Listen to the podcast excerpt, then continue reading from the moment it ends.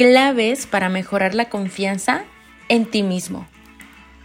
Hola, soy Berenice Santiago, psicóloga, y te doy la más cordial bienvenida a este segundo episodio de Podcasts. No es fácil tener confianza en uno mismo, no, pero es que la verdad nadie dijo que fuera fácil. Recuerda siempre que el fracaso es parte del proceso para llegar al éxito. La autoconfianza es conocer nuestras habilidades y nuestros límites. Es saber identificar nuestros puntos fuertes y nuestros puntos débiles. Y es que la autoestima y la confianza van de la mano porque son uno mismo. Fíjate bien, si no tenemos autoestima, si no nos queremos a nosotros mismos, por ende no tendremos autoconfianza.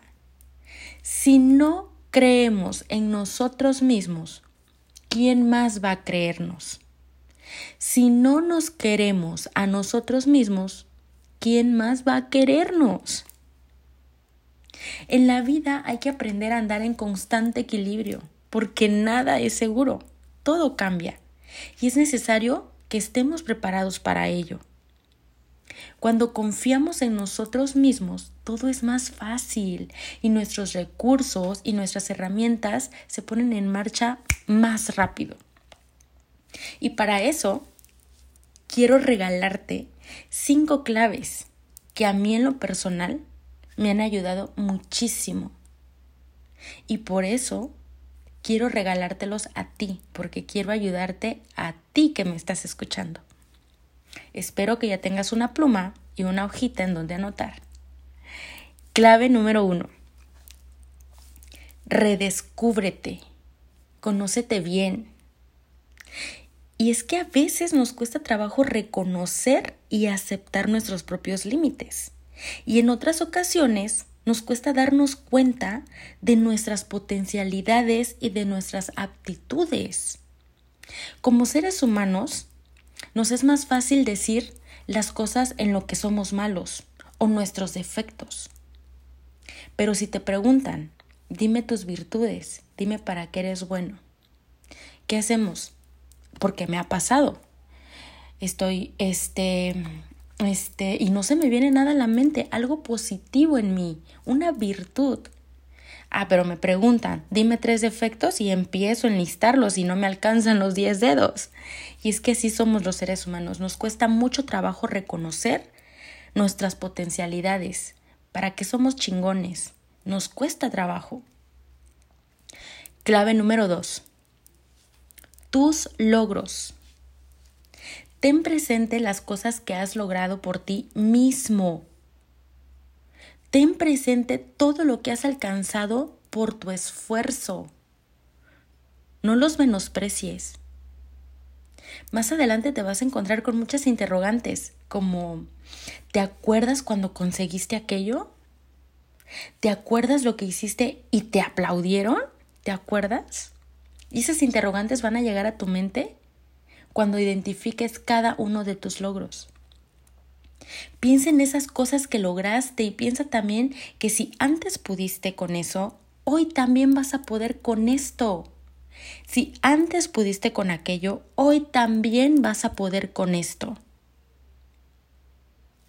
Clave número 3. Márcate un objetivo. ¿Sí? Y pregúntate como, ¿qué te gustaría lograr? A ver, ¿Qué te gustaría lograr? Márcate un objetivo en este momento. ¿Qué te gustaría lograr? No sé, quizás hacer más ejercicio o conseguir una talla menos, cuidar y mejorar mi alimentación, iniciar una nueva carrera, una maestría o concluir aquello que dejaste a medias. Hoy es el momento. Aprovechalo.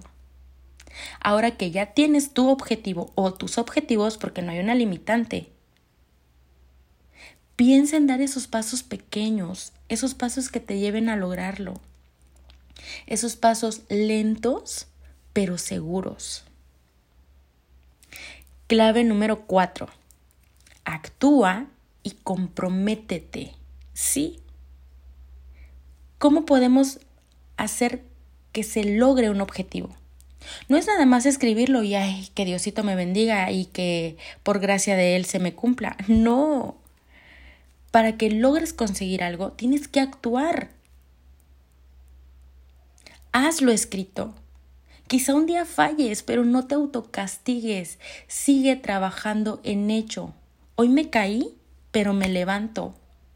Me caigo cien veces, me levanto ciento un veces. Me caigo mil veces, me levanto mil un veces. Y así sucesivamente todos los días. Todos los días. Clave número cinco y la que más me encanta. Celebra cada logro. Sí, celebra cada uno de tus logros.